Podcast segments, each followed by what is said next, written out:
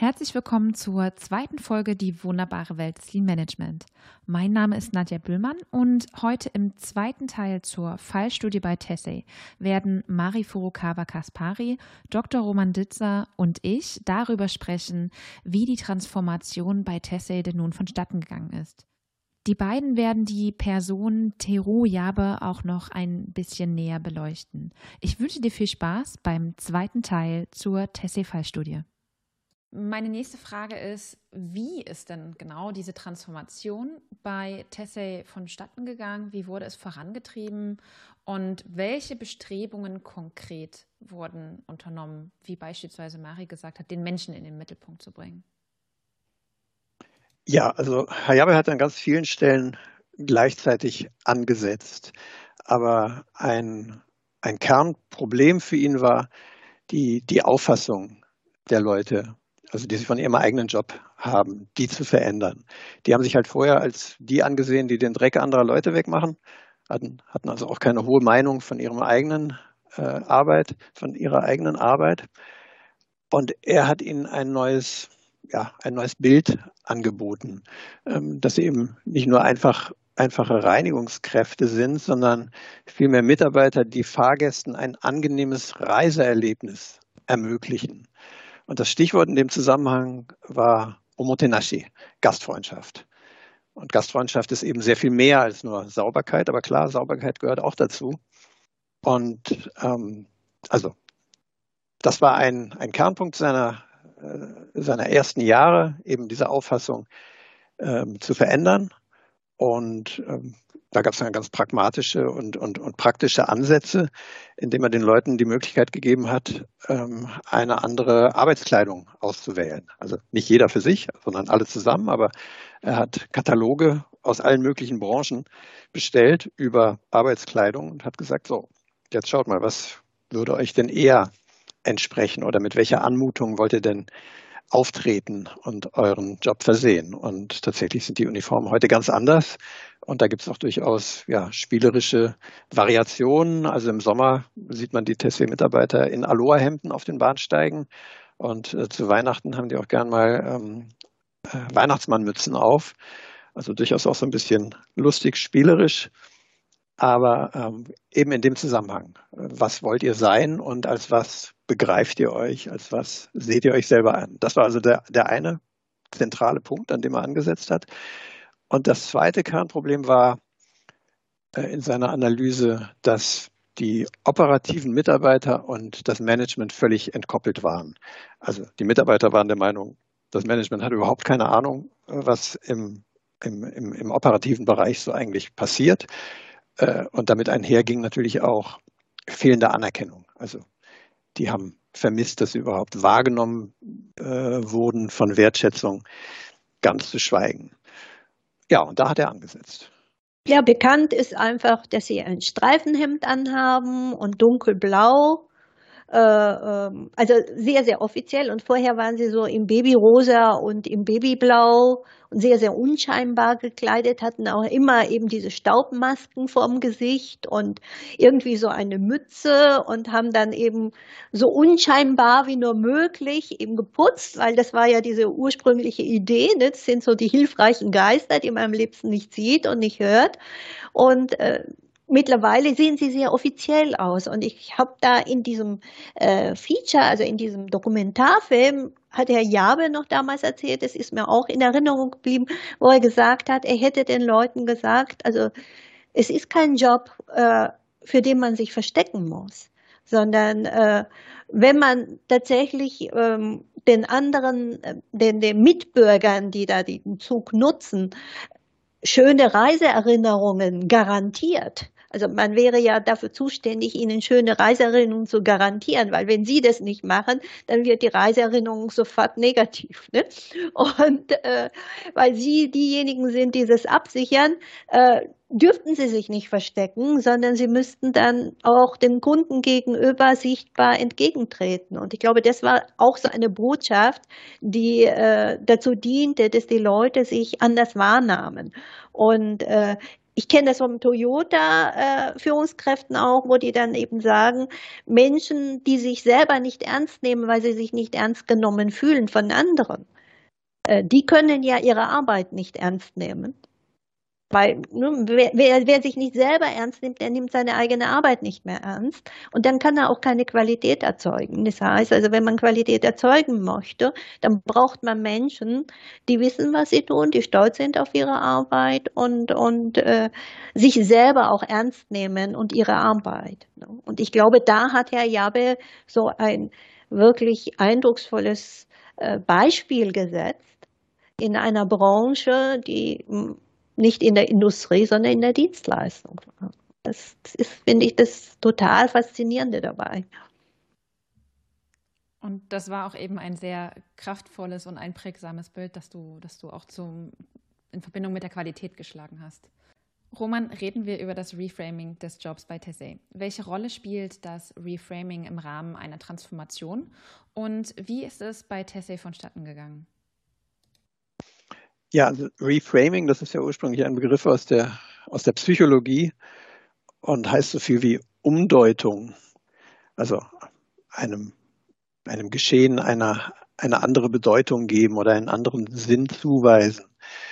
Und das war bei Tessie sicherlich ein entscheidender Punkt, also genau da, wo wir gerade drüber gesprochen haben, ähm, den Mitarbeitern eben eine neue Auffassung, eine neue Wahrnehmung ihrer, eigen, ihrer eigenen Tätigkeit äh, zu vermitteln. Das begann damit, dass Herr, Herr Jabe selbst den Impuls dafür äh, gegeben hat. Ähm, in einem Artikel von ihm, den ich auch übersetzt habe, da äh, beschreibt er, wie er zu Beginn seiner Tätigkeit, also in den Jahren 2005, 2006, bei jeder Gelegenheit, die sich dazu geboten hat, also bei jeder Versammlung, ähm, die Mitarbeiter immer angesprochen hat und äh, denen gesagt hat, also ohne euch, ohne eure Reinigung bewegen sich die Shinkansen-Züge überhaupt nicht. Ihr seid nämlich die Techniker, die diese Züge warten. Und damit hat er dem Reinigen eben äh, eine neue Bedeutung verschafft. Reinigen ist nicht nur Putzen, sondern das ist ein Teil der Wartung. Und Züge müssen eben gewartet, gewartet werden. Und dazu kam dann später noch das zweite Stichwort, äh, Omotenashi, eben die Gastfreundschaft. Ja, und das waren sicher sehr kraftvolle Botschaften, die es den Leuten eben ermöglicht haben, ihre, ihre Arbeit in einem ganz neuen Licht ähm, zu sehen.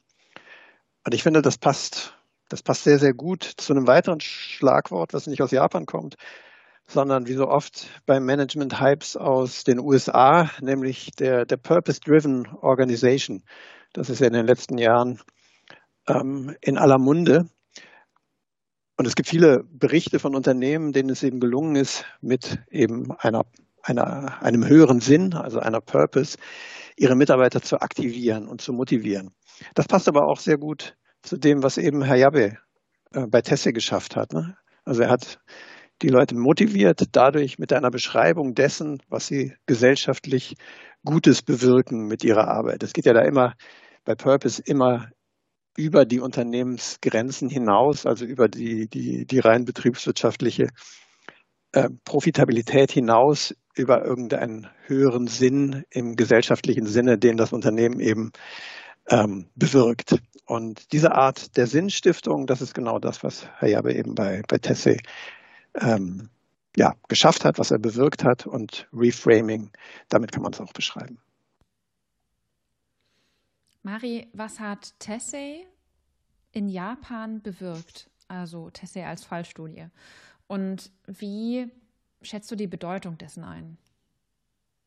Also wie gesagt, äh, das ist sogar meiner Mutter aus aufgefallen, dass da diese ganzen äh, vorher prekären Berufe wie Reinigungsdienste oder ich weiß nicht, also sonstige Servicedienstleistungen von der Stadt und, und wo man äh, früher gedacht hat, also das sind so Jobs, die sind hart, die sind schmutzig, die sind gefährlich. Also sind die sogenannten auf Japanisch 3K-Berufe.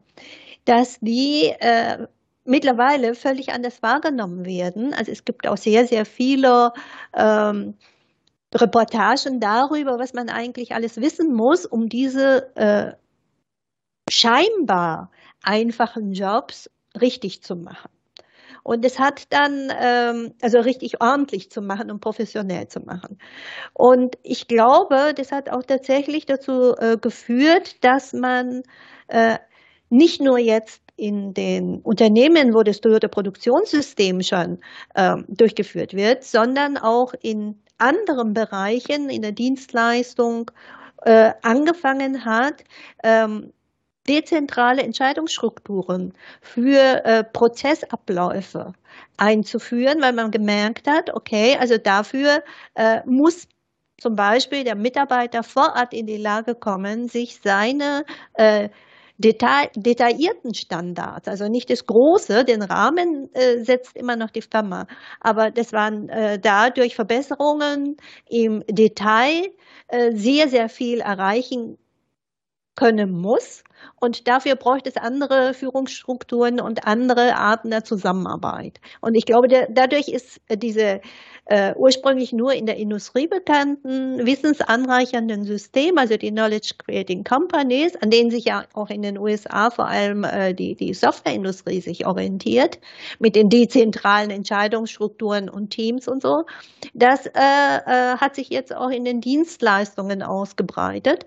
Und ich glaube, äh, parallel dazu zum Beispiel ähm, in japanischen Krankenhäusern, da wartet man gar nicht mehr als Patient. Also die Wartezeiten sind gesunken. Oder äh, wenn man da äh, irgendeinen Termin macht, man kommt überall relativ schnell dran und so. Also dieses Wissen darum, wie man es organisiert, also es gibt jetzt grundsätzlich überall Methodenkenntnis, wie man äh, diesen Ablauf optimieren kann. Und es gibt, äh, glaube ich, auch vermehrt Strukturen, ähm, die so eine dezentrale Entscheidungsfindung ermöglichen, ohne dass das Ziel verloren geht von dem Ganzen. Und ich glaube, das ist das, was dieses Purpose ausmacht, was auf Japanisch Adubeki Sugata heißt. Und dieses Adubeki Sugata ist ja auf Deutsch, ähm, wenn man es wörtlich übersetzt, ähm, sein soll Gestalt. Ja, also das ist der ideale Status, in dem man sich versetzt. Und ich glaube, dieses äh, Besondere in diesem Adebek Sugata im Vergleich zu diesem Purpose ist es, dass darum geht, dass man zuerst einmal das Designsfrage klären muss. Also man muss sich zuerst mal zusammensetzen und überlegen, wer sind wir eigentlich und in welcher Rolle möchten wir wer sein für den Kunden. Ja, dass man sich der professionellen Rolle bewusst wird sich da so ein Bild vom Sein skizziert und dann von diesem gemeinsamen Bild, wie man als professionelle Truppe äh, auftreten möchte, dann äh, äh, ja diese diese dezentralen Entscheidungen dann auch trifft. Ja? Aber dadurch, dass man weiß, in welchem Laden man wer sein möchte für den Kunden, äh, driftet das nicht auseinander. Und das ist natürlich eine ganz andere Führungsweise, Art und Weise, als wenn man jetzt äh, in Silos, jedes Silo einzeln dann äh, mit einem Kostenoptimum und so weiter führt oder äh, ähm, den Umsatz, den man generiert, also unabhängig von dem, was man da in den anderen Abteilungen macht, dann honoriert oder sowas. Ne? Und ich glaube, das ist, hat das hat insgesamt eine ganz andere Art äh, des Zusammenlebens teilweise, finde ich, erzeugt. Also ich kenne das ja selber, also ich war als Kind vor 40 Jahren oder was in Japan, da war das Verhältnis der, der äh, Mitbürger zu solchen prekären Berufen und ganz anders, als was man heute wahrnimmt. Also ich finde das eine positive Entwicklung. Durchaus. Mhm. Und in dem Zusammenhang, was hat dann für euch der Stolz bei der Arbeit mit einem Lean Mindset zu tun? Also Marie hat ja vorhin ein bisschen den Brücke zur Qualität geschlagen, aber so ganzheitlich betrachtet. Also ich, ich finde, im, im Lean wird ja zunächst immer die Ausrichtung auf den Kunden betont, aber direkt danach wird die Bedeutung der wertschöpfenden Bereiche betont. Also im klassischen verarbeitenden Betrieb ist das die Produktion. Äh, und es wird immer wieder daran erinnert, ja, dass das der Bereich ist, wo die, wo das Geld verdient wird und wo die Arbeitsplätze letztlich gesichert werden.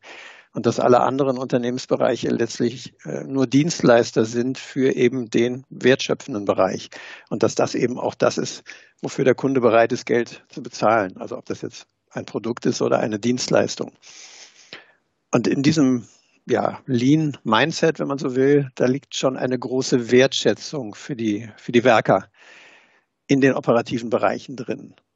Und ähm, bei Herrn Jabe stößt man auch darauf, der zum Beispiel sagt, dass, dass Anerkennung ein menschliches Grundbedürfnis ist und der eben bei Tesse auch dafür gesorgt hat, dass die äh, Leute eben anerkennende Rückmeldungen bekommen, sei es von ihren Kollegen oder sei es von ihren Vorgesetzten.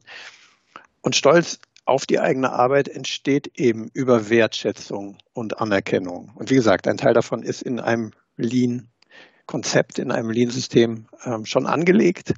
Und wenn dann noch sowas dazukommt wie ein höherer Sinn oder ein Purpose, dann, ja, dann befördert das den Stolz natürlich noch.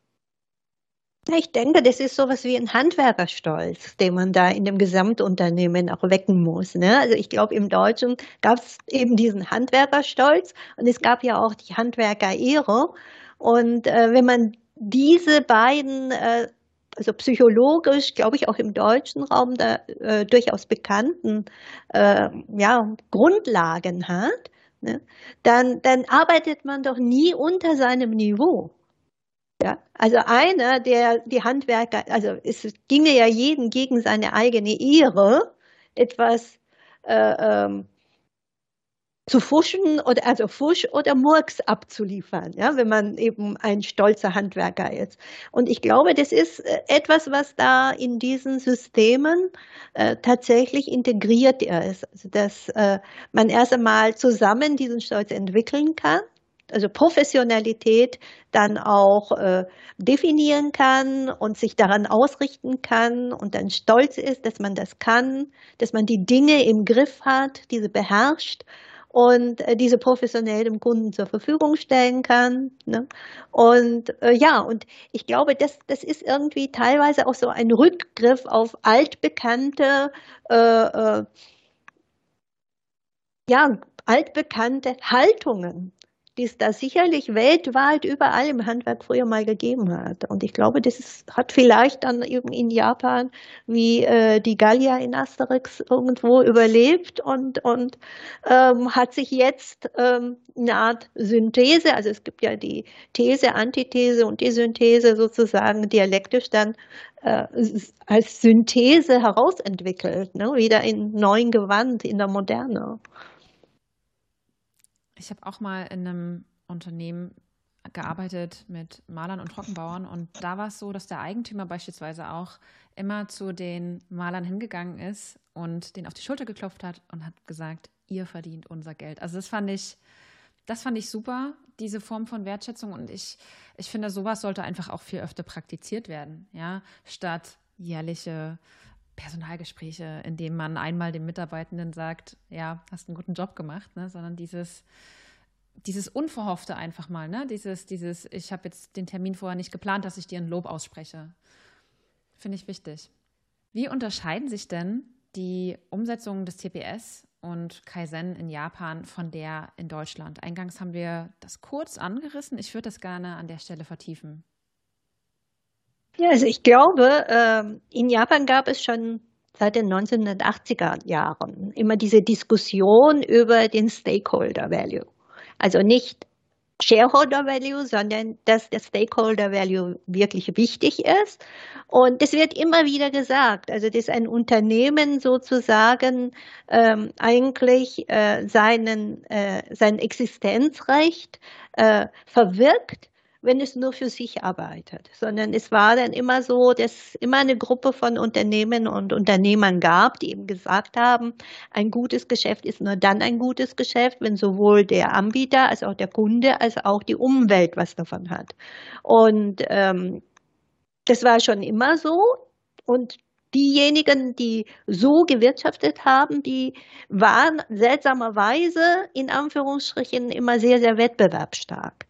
Also wenn man dann im Rückblick sich überlegt, warum, ja, weil sie natürlich äh, äh, tatsächlich die Potenziale der Menschen ganz anders koordiniert und eingesetzt haben, glaube ich.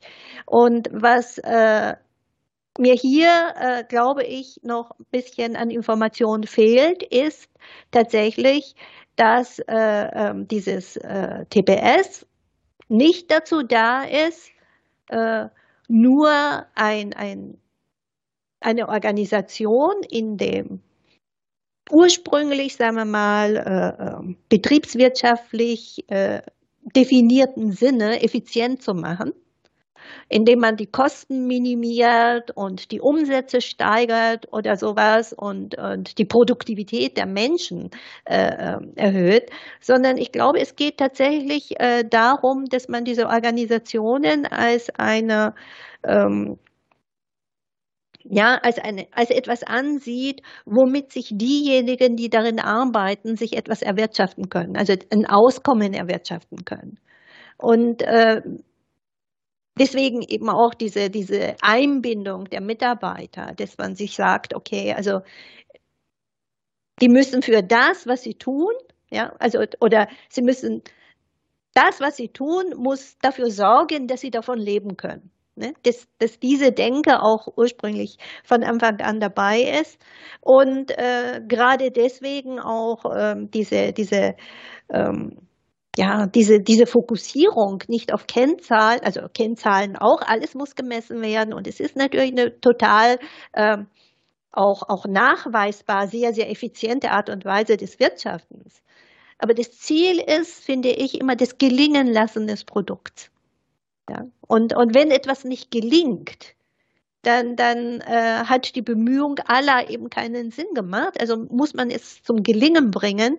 Und da spielt dann wieder eben diese, diese, diese Logik eine Rolle, dass äh, ne, jemand, der funktioniert und alles das genauso macht, wie man es ihm vorgesagt hat, ja, der ist noch lange nicht in der Lage, die Dinge tatsächlich zu beherrschen, dass ihm das, was er tut, auch gelingt. Und, und diese, diese äh, andere Schwerpunktsetzung führt dann letztendlich dazu, dass äh, diese Kennzahlen, die man, äh, die überhaupt dieses Lean so zu diesem Namen Lean gebracht haben und überhaupt eben diese Aufmerksamkeit ähm, angezogen haben, äh, dass diese Situation entstehen kann, dass man eben eigentlich einen ganz anderen Schwerpunkt hat wofür ein Unternehmen da ist oder was ein Unternehmen tut. Mhm. Roman, magst du noch ergänzen? Ja, Madi hat es ja jetzt auf einer sehr hohen Ebene, also Daseinszweck eines Unternehmens beantwortet. Ich würde es aus einer etwas anderen Warte jetzt ähm, ergänzen. Also Unterschied zwischen Lean bei uns und TPS und Kaizen in Japan. Also zum einen gibt es bei uns ja auch Unternehmen, die Lean als Rationalisierungskonzept oder Instrument verstehen oder missverstehen. Das greift natürlich zurück, äh, zu kurz und wird dem, wird dem japanischen Vorbild überhaupt nicht gerecht. Aber selbst Unternehmen oder selbst in Unternehmen, die ein Verständnis haben von Lean als einem, als einem ganzheitlichen Verbesserungssystem, auch da stellt man fest, ähm, dass es in der Praxis dann doch eben erhebliche Unterschiede gibt zu dem, wie in Japan eben und nicht nur bei Toyota das Toyota-Produktionssystem ja, gelebt und praktiziert wird. Und äh, ich sehe da die größten Unterschiede in, in zwei Bereichen. Und der, dieser Podcast ist jetzt sicherlich nicht der Rahmen, um das hier im Einzelnen äh, darzulegen, aber ganz kurz. Also ich unterscheide gern zwischen Kaizen mit der linken Gehirnhälfte und Kaizen mit der rechten Gehirnhälfte. So, und ähm, wir hier im Westen sind sehr linkslastig. Also wir sind erzogen, ausgebildet und sozialisiert im Hinblick auf Vernunft, auf Ratio. Und wir tun uns, wir tun uns leicht mit Dingen, die in dieses Schema passen. Das sind Instrumente, Methoden, ähm, Konzepte und Systeme. Und natürlich hat Lean all das. Ähm, aber es ist eben mehr als das. Das ist die linke Gehirnhälfte. Und was man dann aber in, in gut funktionierenden Kaizen-Unternehmen in, in Japan feststellt, ist, dass die mit der linken Gehirnhälfte arbeiten, ja, natürlich. Aber darüber hinaus, also Führungskräfte und Manager in solchen Unternehmen, die sprechen eben auch ganz gezielt die rechte Gehirnhälfte ihrer, ihrer Mitarbeiter an. Ähm, und das sind dann Dinge wie ja, Kommunikation oder eine Vision, das Empowerment von, von Mitarbeitern oder auch Dinge wie bestimmte Verhaltensweisen im Kaizen und vieles andere mehr. Man könnte das vielleicht unter Soft Skills ja, subsumieren. Und ich habe den Eindruck, dass in, in, in Japan, oder man muss es immer eingrenzen auf die guten japanischen Kaizen-Unternehmen, und das sind ja beileibe nicht alle, also dass in denen mit diesen Soft Skills, äh, gezielter und bewusster gearbeitet wird als bei uns. Das ist der eine Unterschied, also viel mehr Betonung der rechten Gehirnhälfte oder vielmehr kann man sagen, eine, eine, eine gesunde Balance zwischen linker und rechter Gehirnhälfte. Und den zweiten großen Unterschied, den würde ich da sehen, dass ähm, japanische Kaizen-Unternehmen auch stärker auf Bottom-up ähm, Wert legen als bei uns. Das mag so ein bisschen überraschend sein, weil man ja so landläufig den, den Eindruck hat, japanische Unter Unternehmen sind hierarchisch und streng und starr und rigide organisiert. Und in gewisser Hinsicht stimmt das ja auch, aber in gewisser Hinsicht stimmt es eben auch nicht. Und eines dieser Beispiele dafür ist gerade im Kaizen, dass da eben sehr viele Möglichkeiten auf der Graswurzelebene besteht, bottom-up Kaizen zu betreiben, sich einzubringen, zu partizipieren, ähm, Vorschläge zu machen und dass das stärker auch im System angelegt ist. Also das Stichwort dafür sind Quality Circles, die es bei uns in der Form eigentlich überhaupt nicht gibt, aber in Japan eine Selbstverständlichkeit sind. Und ähm, also da sehe ich eben auch eine gesunde Balance in Japan zwischen Top-Down und Bottom-Up. Und bei uns ist da der Bottom-Up-Ansatz unterentwickelt. Und das sind für mich die beiden großen Unterschiede zwischen Lean bei uns und TPS in Japan. Mhm. Dankeschön trotzdem, dass du das ein bisschen ausgeführt hast und auch gut veranschaulicht hast mit ähm, dem Ansprechen der beiden Gehirnhälften. Ich glaube, wenn, äh, also nicht zu diesen beiden Gehirnhälften, da muss man Roman fragen, aber wenn man so ein bisschen erfahren möchte, wie so diese, diese Mitarbeiterentwicklung und, und der Führungsstil ist. Ich habe vor ein paar Jahren ein Buch übersetzt, äh, das nennt sich Toyotas Geheimrezepte für die Mitarbeiterentwicklung. Und das ist ein Buch, das geschrieben worden ist von Toyo Ex-Toyota Führungskräften, die nach der, also im Ruhestand bei einer Tochtergesellschaft von Toyota arbeiten, ähm, die Beratungsdienstleistungen von ihren Senioren verkauft. Und die schreiben dann einmal im Jahr so ein Buch über die Art und Weise, wie sie denken und arbeiten zu einem Thema. Und da gab es eben dieses Buch über die Mitarbeiterentwicklung. Und da wird ziemlich authentisch beschrieben, äh, wie sie zu welchen Fragestellungen wie sich verhalten, was sie richtig für richtig und wichtig halten. Und äh, ja, wer sich interessiert, der kann das vielleicht auch mal nachlesen. Also ich finde, das ist ein super Buch, wo auch die ganzen japanischen Experten von schwärmen.